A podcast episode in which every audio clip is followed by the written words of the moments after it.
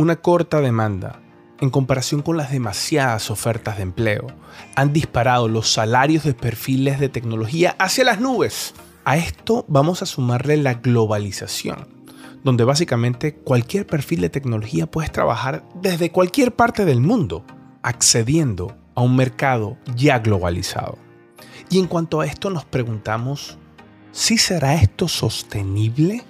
¿Cuáles de esas áreas dentro de tecnología son las mejores pagadas y cuáles de esas áreas son las que van a tener mayor impacto en el futuro. Para responder a eso y todas las interrogantes alrededor de este tema, hemos traído a Rocío Pérez. Rocío es la gerente de servicios de carreras y alianza para Ironhack México. Mi nombre es Osvaldo Álvarez y aquí comienza este episodio de Coffee Power. Te presentamos nuestro curso de liderazgo en equipos de ingeniería de software en Udemy, un curso para ayudarte en tu misión de ser un buen líder en tecnología. Aquí en la descripción te dejo un código de descuento. Nos vemos en el curso.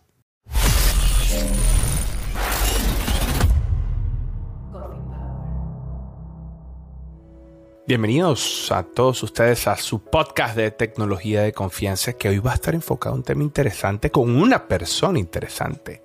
Rocío, buenos días, ¿cómo estás? Buenos días, Os, mucho gusto.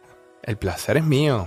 El, el, placer, y sabes, siempre hemos querido tener más mexicanos aquí en el podcast, así que qué felicidad que se nos sumen mexicanos. y mujer, lo voy a añadir, y mujer. Pues imagínate. Yo creo que este podcast es más con mujeres que con hombres. Sería interesante sacar la cuenta porque la verdad es que yo traigo mujeres a cada rato y, pro.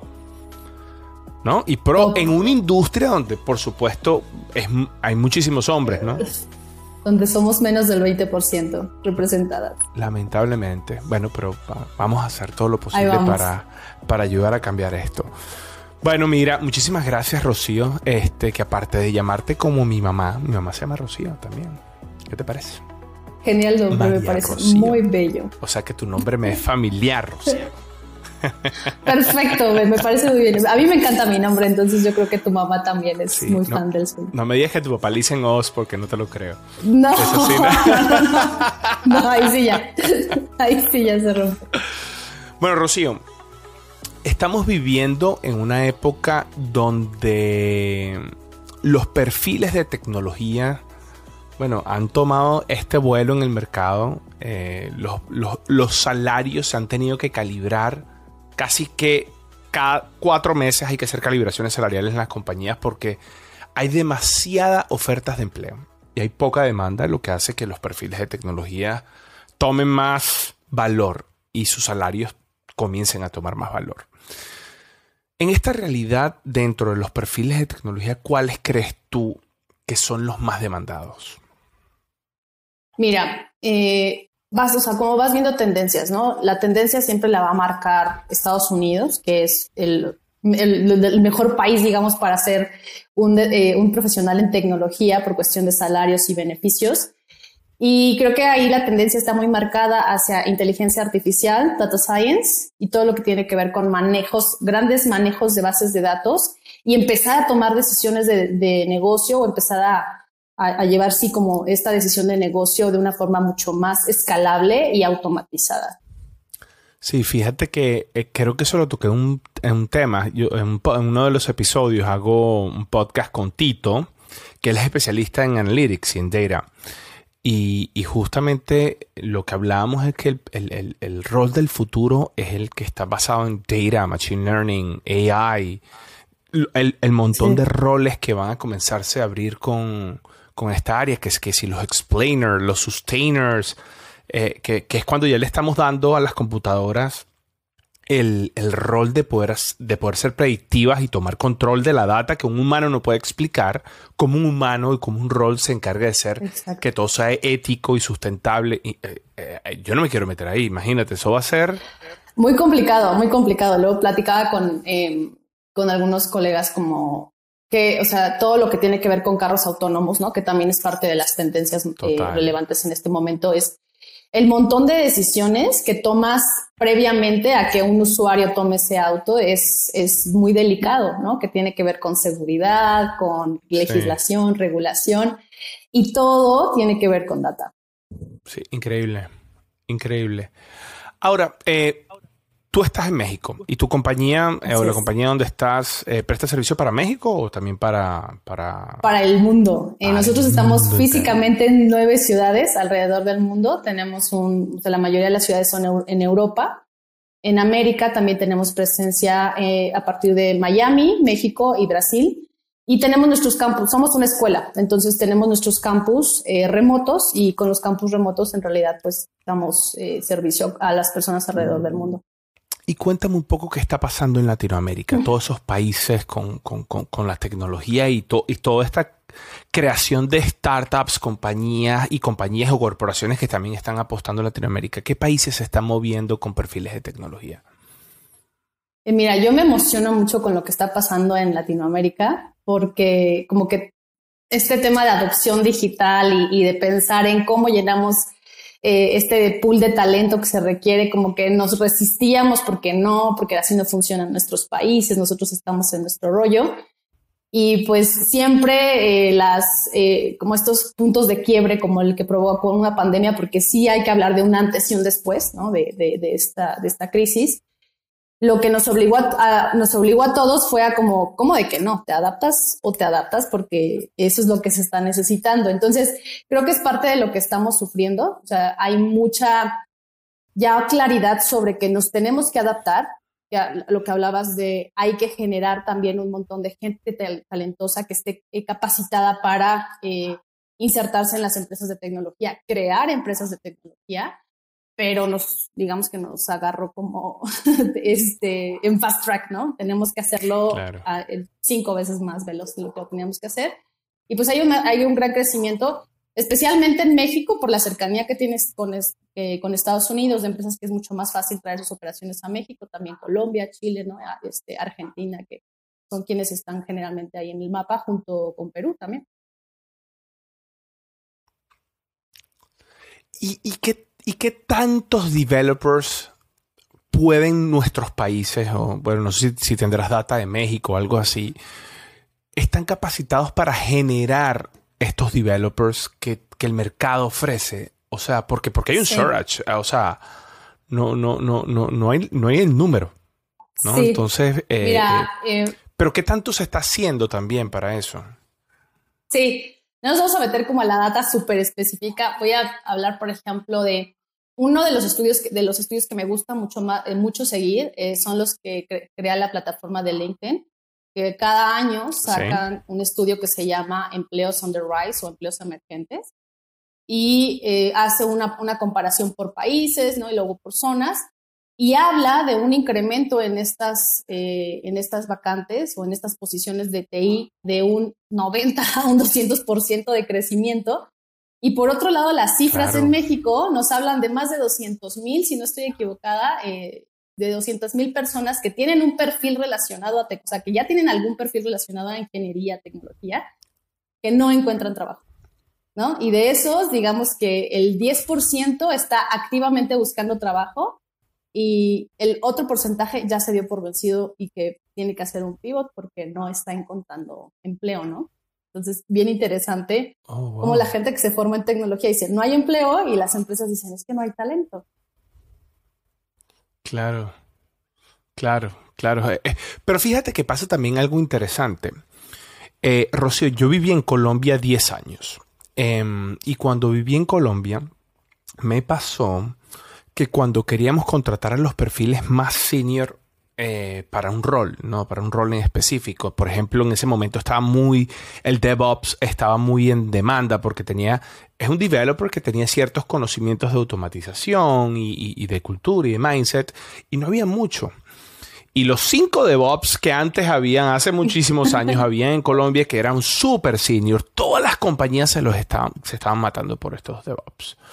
Entonces, ¿sabes? Eso hizo que, esa, que estos perfiles senior también em, comenzarán a valorizarse mucho. Ahorita está pasando todo con lo, con lo de data, analytics, eh, management también, los, los perfiles que si directores o gerentes de tecnología. Llegó un momento que, ¿sabes? Cuando íbamos a entrevistar ya, ya le dimos la vuelta a la rueda, ya no hay más. ¿Qué hacemos? Y muchas de estas personas que eran tan buenos terminaban tomando la decisión de irse del país. Y se iban. Entonces, no sé, ¿qué crees tú? O sea, ¿será que está bien hacer ese movimiento? ¿O si crees que ya está pasando que estos perfiles llegan a una posición en sus países donde pueden desarrollarse y puedan seguir desarrollándose en sus países? Bueno, o sea, primero los DevOps siguen, siguen en el spotlight, así que, espero que sí, espero que haya todavía más gente queriendo hacer, porque el manejo de tecnologías de la nube son como bien, bien este, relevantes, ¿no? Eh, sí es normal que la gente más talentosa y que, se, o sea, que localmente todas las empresas están peleando y te contraofertan y entonces te das tu tiempo de decir que no sabes si estás seguro segura de tomar la posición. sí, y muchas veces eh, las, eh, las empresas como que se quejan, ¿no? Y dicen, es que son, eh, a mí no me gusta la palabra, pero la, escucho con, con, frecuencia, la palabra mercenario, ¿no? Es que son los mercenarios que están buscando quién está dando el, más, el mayor salario y yo digo, no es, no es que no son mercenarios, simplemente sentido común. Estás buscando, estás buscando eh, maximizar tu ingreso porque al final lo que quieres es un, es un buen estilo de vida una vida tranquila, sin sobresaltos, donde tú puedas cumplir tus, eh, tus prioridades, ¿no? Que entre, las, entre la gente lo que busca es, la gente quiere viajar, la gente quiere estar cerca de, sus, de su familia, quiere estar disponible. Por eso es que tan importante este tema de flexibilidad. Y es por eso que terminan migrando al extranjero, pero yo no creo que es porque el extranjero sea mejor per se, sino las condiciones de vida y la calidad de vida en el extranjero, pues resultan mucho más atractivas que las que tenemos en los países eh, latinoamericanos en general, ¿no? Sí, Mira, y, tú que estás en México, em, he visto que varias compañías de otros países están contratando gente en México o developers mexicanos. ¿Cómo la ves? Sí, em, esto está muy bien porque están trayendo ahora sí por fin sus operaciones, ¿no? o sea, como que están haciendo este switch de solo hacer este nearshoring donde, este, digamos que al, desarrollador eh, o a la gente que hace casi como este tema de muy operativo, con bajos salarios, ya están realmente pensando que hay talento que puede tomar decisiones, pueden encontrar líderes de, equipos técnicos en México y en Latinoamérica. Porque yo diría que no es México, yo diría que México es México por el tamaño, porque somos un mercado gigante, eh, y es México como entrada a Latinoamérica, ¿no? O sea, es, este punto de entrada a Latinoamérica, porque no solamente es interesante para talento, sino las empresas tienen un doble interés sobre el mercado, o sea, sobre el revenue que les puede traer el mercado como tal y el talento que pueden encontrar. Entonces, eh, pues principalmente empresas de Silicon Valley, las grandes startups, ¿no? Que, este, bueno, que ya no son startups, sino las grandes big techs de, tecnología que están trayendo operaciones a México. es algo súper interesante porque yo creo que este año, después de la pandemia, como que muchas se animaron y dijeron, va, vamos vamos a poner una oficina y a buscar talento ahí que si bien están buscando talento local, lo interesante es que todas traen un tema de trabajo remoto, híbrido, que puedes viajar o que puedes visitar las oficinas en Estados Unidos y eso está, resultando muy atractivo ¿no? para los candidatos. Tocaste el punto de la pandemia. Y ahí me quiero meter un poquito, ¿no? Llega la pandemia, todos estábamos yendo a la oficina, bueno, se acabó nos, toca, nos toca a todos trabajar desde casa, ahora se está hablando de un esquema híbrido, pero la, la realidad es que el mercado se globalizó. ¿no? Ahora si tú eres una compañía que está en Estados Unidos y tienes un developer en su casa en México, si habla inglés y es una persona que es tan productiva como cualquier persona de la que tenemos entre la compañía, ni te das cuenta que está en México. Eso no va a ser, y te pregunto, que em, tanto México como toda Latinoamérica ahora se vuelva incluso mucho más atractiva por la cantidad de buenos profesionales que tiene? Ese es mi sueño dorado. mi sueño dorado es que eh, yo que estoy todo el tiempo haciendo este match ¿no? de vacantes con, con talento, eh, algo, algo interesante es que es la gente que, que ya no tiene la necesidad de migrar, ya no va a migrar, ¿no? Porque hay una diferencia entre la migración forzada y la migración eh, digamos, opcional, ¿no? Porque tú quieres, porque tienes otros intereses, familia, o porque por alguna razón te parece interesante el extranjero. Eh, pero lo que yo he visto en la mayoría de la gente que, con, la que, con la que colaboro es que el interés está en tener la flexibilidad de viajar, de conocer, pero si tú le preguntas a la gran mayoría, quieren conservar generalmente como su hub, ¿no? Que es su casa, donde está su familia, donde están sus personas cercanas, su círculo de amigos. Entonces, si puedes tener un trabajo con buenas condiciones laborales, eh, con un salario que te permita cubrir eh, todo tu estilo de vida, tus necesidades y permanecer en tu país, yo creo que la gran mayoría va a estar más que feliz de trabajar desde México. Emigrar no es fácil. No es fácil, todo el mundo tiene ese sueño, bueno, y está bien vivirlo, ¿no? Y vivir ese sueño, pero, pero no es fácil, ¿no? Cuando tú emigras, tú renuncias a, a, Renuncia, no, te despides por un rato de tu casa, de tu comida, de tu cultura, de tu idioma muchas veces, de tus amigos, eh, de tu música. Eh, claro, por el otro lado haces embrace de otras cosas nuevas que también son maravillosas, pues, pero hay personas que, que les cuesta más unas que otras emigrar. Ahora, pero en esta, desde que comenzó la pandemia, en tus vacantes, tú, tú has tenido, o sea, en tu data, has tenido un incremento de vacantes eh, de compañías de afuera buscando gente en, en, Latinoamérica? Sí, totalmente. Sí, lo que, o sea, lo que pasa, y aquí viene como ligado con lo primero que decías de esta falta de vacantes, porque sí hay muchas más vacantes eh, de empresas en Estados Unidos. Tenemos a Lyft, tenemos a Etsy, tenemos a Pinterest, tenemos a Amazon, que también está, está redoblando esfuerzos, ¿no? Eh, pero eh, digo, Uber también, por otro lado, o sea, que son como los grandes nombres que quizá resuenan, ¿no? En la mayoría, de, la, en la mayoría de la gente. Pero el reto es que todos están buscando senior talent, ¿no? Entonces, ahí, ahí el tema es donde, es donde viene esto que cuando dicen como que no hay talento, yo siempre digo, no, si ahí está, te estoy hablando de 200, más de 200 mil personas que están ahí, que podrían subir, pero no están ahí yet les falta algo, ¿no? Y esa es la razón por la que también educación y capacitación se vuelve un componente esencial de, yo, yo pensaría que la estrategia de los países, ¿no? Tendrían que estar invirtiendo en capacitación para poder suplir esta demanda y, y realmente hacer este match de vacantes que están llegando porque las empresas están tardando mucho tiempo en llenar esas vacantes, ¿no? Están, eh, creo que estaba platicando, ¿no? Como con algunos de los hiring managers y de los recruiters que, con los que colaboro. Y a veces veo que la vacante está abierta dos meses, tres meses, ¿no? Que es muy, es un tiempo larguísimo para tech, ¿no? Que está acostumbrado a ritmos de un mes máximo, ¿no? De tener procesos muy veloces. Tú sabes que esa es una de las razones por la cual nosotros hacemos el podcast. De hecho, el podcast nace después que eh, yo hice, voy a, hacer una cuña de un curso que yo hice en, Udemy, que es esta plataforma online de, educación, de liderazgo en equipos de tecnología. De hecho, si estoy, aquí abajo le voy a dejar un cupón con un súper mega descuento para que la gente que nos está escuchando y nos está viendo pueda hacer su curso. Así que, bueno, que, en este momento termine la cuña. Cuando yo hice el curso, por cierto, yo tengo como 17 mil estudiantes en el curso.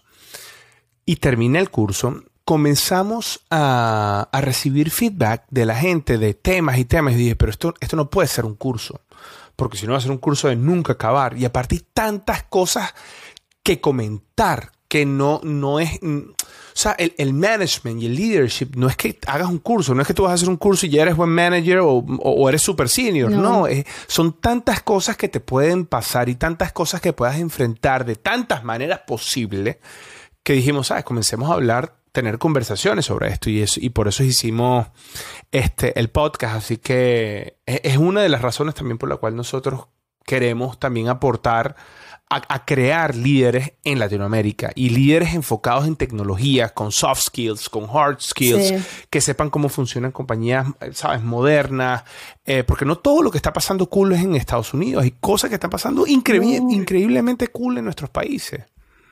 No, y tenemos eh, hace poco eh, salió como este, este estudio de los unicorns, ¿no? De las empresas que próximamente van a, van a ser unicorns. Y la gente se empieza a preguntar como si ahora cada vez en Latinoamérica vamos a tener estos unicorns porque Kavak, ¿no? Puso eh, como el, estándar alto, ¿no? De, una empresa que, eh, que pues la gente no se esperaba ese crecimiento tan, tan rápido. A mí me da mucho gusto porque yo pienso, por ejemplo, en Kavak, cuando ellos hace dos años empezaban a contratar a su equipo tech, venían los founders directamente a contratar con nosotros y ahora son un gigante, ¿no? Y eso es lo que, eso es lo que estamos empezando a ver y que yo creo que cada vez va a pasar más. Eh, y le diste a un punto importante, porque si bien son roles de tecnología o las empresas son de tecnología, el área de soft skills, que también eh, hay otro término que a mí me gusta mucho más que se llama key skills, porque la soft como que le da este, este tema como de que son más blanditas, que son menos relevantes, que pesan menos. ¿no? O sea, simplemente la distinción entre hard y soft hace pensar como que el soft tiene menos peso. Es como high and low. Exacto. Y es todo menos low. Entonces, eh, porque, porque lo que, lo que tú estás diciendo es, no puede ser un curso porque porque las soft skills tienen un componente de lo que te decía de sentido común muy importante, de toma de decisiones, de inteligencia emocional, de madurez personal.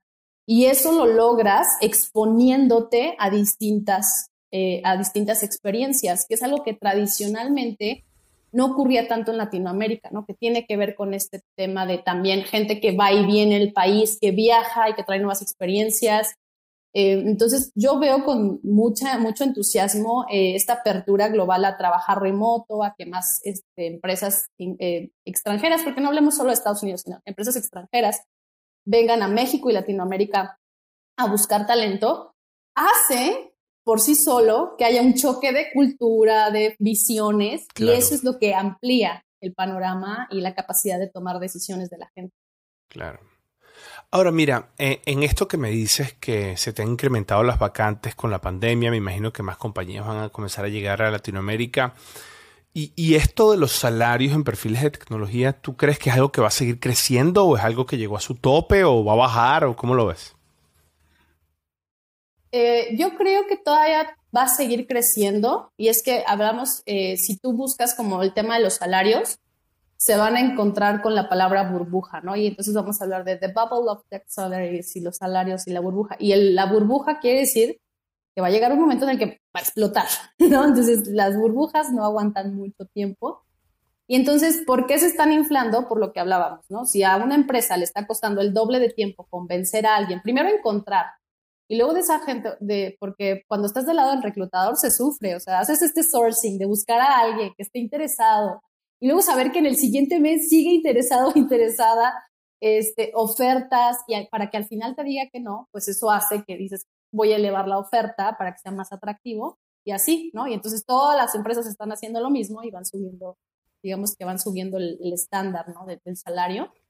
Pero, eh, pues, ¿por qué no es, eh, digo, ¿por qué no es cost effective? Porque pues los salarios siempre van a estar en función del revenue que le generan a la empresa, ¿no? Entonces, tiene un tope, ¿no? o sea, siempre tiene un tope lo que tú contribuyes, o sea, y entonces hay posiciones clave y empresas de tecnología que sus productos son per se digitales y por lo, y por lo tanto quien construye ese producto digital eh, tiene un, rol clave y el salario es más alto, pero no puede ser infinito, ¿no? Entonces sí va a seguir subiendo, pero no, no infinitamente, se tiene que ajustar, todos los, los mercados se ajustan. Sí, Ahora fíjate, em, el hecho de que exista esta demanda también grande y esta cantidad de ofertas de empleo locas eh, ha generado otro problema en las compañías que es el attrition o la rotación del personal. Y te lo digo porque yo lo veo de, primera mano, ¿no? O sea, mm, un developer simplemente, quedarse sin trabajo ya no es un problema. Y si es bueno, voltea y tiene siete ofertas más. Entonces se convierten ya, son como perfiles desechables. O sea, a veces invierte dos, tres meses, cuatro meses en entrenar a alguien para que te comience a dar valor a partir del mes cuatro, mes cinco, y ya el mes ocho se te está yendo. Y eso es un problema de nunca acabar. O sea, que, que, ¿cómo crees tú que se pueda resolver este problema de la attrition en las compañías? Sí, eh, creo que eso tiene que ver con la cultura. O sea, otra vez estamos viendo este enfoque hacia los soft, que es cómo, nos, cómo interactuamos como personas para tomar decisiones y construir cosas en equipo. Y las empresas venimos de una lógica donde lo importante es el producto, lo importante es ¿no? el proceso. Y hay que voltear a ver que también la gente que construye estos productos necesita tener un entorno donde se sientan eh, estimulados, eh, este, valorados, que hay oportunidades de crecimiento, porque algo que pasa con el talento senior que yo platico con, con los recruiters y con los hiring managers, es que el, el tema del talento senior es que tú asumes que su único interés es el salario y entonces estás inflando el salario, porque como el, senior ya está ahí en temas de, de, digamos, de los skills que necesitas, pues si, se te olvida que esa persona está ahí porque de entrada es alguien que tiene la ambición de seguir creciendo, de seguir expandiendo sus, sus límites. Y eso es algo que a mí me ha tocado ver que se ofrece poco al senior, como que al senior es como te doy un super salario, pum, y te estaciono en esta posición. Entonces, si yo llego a un lugar donde me estacioné, eh, no van a pasar más de seis meses cuando voy a empezar a pensar como quién más me ofrece un poco de emoción en la vida, ¿no? ¿Dónde está mi, mi career path? Exacto y lo comienzo a buscar por otro lado. ¿Qué sigue? Que para mí, si tú me preguntas, ¿qué sigue para un senior después de ser senior? Emprendimiento. Cuéntame más. sí. ¿Cómo es eso? Yo cuéntame más. Porque, a ver, o sea, piensa como cómo los vas cambiando. O sea, cuando un senior tiene ya cierta, ciertos años de experiencia, y eso me nos pasa porque si bien en Ironhack nos enfocamos en talento junior para formar gente junior, tenemos mucha gente senior que pasa por Ironhack que no toma los servicios de carrera porque no están interesados en colocarse en un rol junior, pero se están capacitando en data, UX o web porque están fortaleciendo estos skills para hacer una, tener estos roles, porque a lo mejor este es este, este middle management o este middle eh, level que quiere llegar a senior, o este senior que ya se cansó y quiere ser emprendedor. Ese, ese rol me, a mí me, me emociona porque si tú cada vez dices, esto no está bien hecho, esto se podría hacer de distinta manera, es que no me están tomando en cuenta, eh, lo que yo pensaría es como, habrá que, o sea, que buscar, ¿no? Por ejemplo, un, un apoyo o este ecosistema donde puedas eh, crear cosas, que lo que pasa, nuevamente tomo este ejemplo de Kavak, ¿no? De founders técnicos. Founders que tienen habilidades técnicas son la bomba porque lo más difícil para un founder que está emprendiendo es encontrar gente que le ayude a construir el, proyecto, el producto correcto.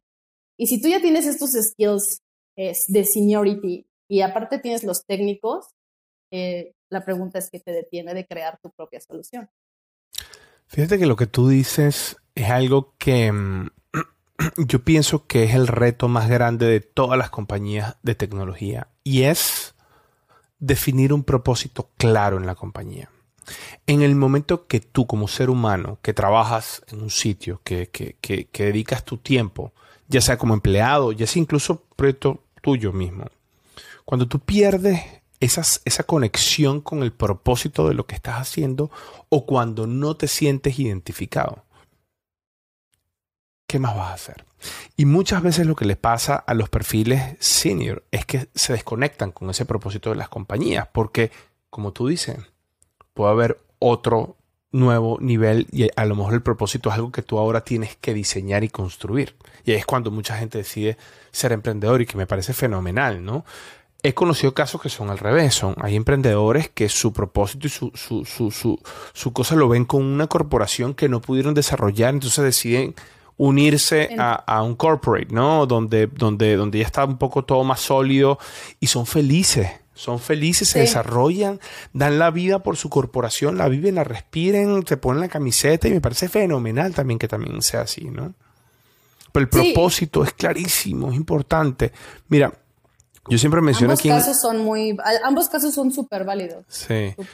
Yo siempre menciono aquí en un libro que eh, un libro que, que, a mí me gusta mucho, que se llama Drive, que el libro básicamente lo que dice es que para que tú puedas tener gente comprometida con lo que estés haciendo y que pueda dar lo mejor de sí, esté engage, tienes que leer tres cosas. Uno, un propósito claro. Dos, autonomía o empoderamiento para que las personas puedan hacer, sabes, no estén haciendo micromanagement. Y tres, una cosa que yo llamo mastery, que es que las personas deben tener las herramientas adecuadas para poder construir lo que deban construir. Mastery, empoderamiento y el propósito Si existe, tienes altos chances de que puedas tener equipo comprometido. Si una de esas tres no existe, tienes un conflicto enorme en tu compañía. Sí, totalmente. Y creo que esa es la parte más, más complicada, porque en este tema de cultura, o sea, todos los procesos están enfocados dentro de las empresas a la, lo que decía, a la producción de este producto o servicio. Y creo que el ejemplo de las Big Tech, ¿no? También donde la gente aspira a estar, tienen estas áreas de nuevos, desarrollo de nuevos negocios, hackathons y estos espacios donde van permitiendo que, sus, eh, sus top performers eh, encuentren un espacio de, creación. Y eso hace que te sientas eh, como comprometido, ¿no? Con lo que estás haciendo. Porque sí, o sea, no es, o sea, yo tampoco creo que la gente quiere estar saltando de trabajo cada seis meses. Es un tema de, lo tienes que hacer o lo haces porque hay algo que nos está, una necesidad que nos está cubriendo. Que nos está, sí. Ahora, Rocío, me encanta decirte por tu nombre, Rocío. Me acuerda. Rocío. Mira, Rocío, em, en este momento, imagínate que te está escuchando, te está viendo acá por el canal de YouTube de Coffee Power. Em, un perfil junior que quiere expandir sus conocimientos y, llegar a, un rol mucho más senior de gerencia, de liderazgo, de, incluso de ser technical lead, technical lead dentro de su propio equipo, ¿qué consejos le darías tú? El primero es explorar, o sea, porque la mayoría de las personas creemos que solo, el solo es un tema de adquirir habilidades. Y peor tantito es que creemos que es un tema de comprar un diploma, ¿no? O sea, de pagar una escuela o algo y tener el diploma y ya con el certificado que me emita la escuela que sea, me van a contratar.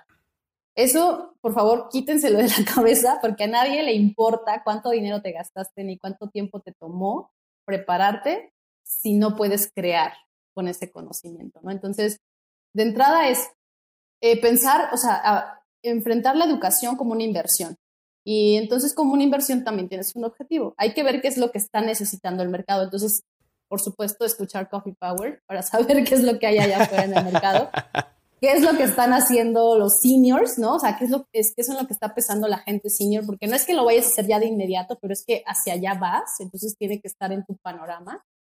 Buscar role models, o sea, yo siempre les digo que es muy importante que busques a personas que ya van pasos adelante que tú, porque te van dando esta idea, o sea, al principio, cuando vas empezando, pues muchas de las ideas no te van a venir naturalmente, entonces hay que, yo no, yo no pienso en copiar, sino en inspirarse, ¿no?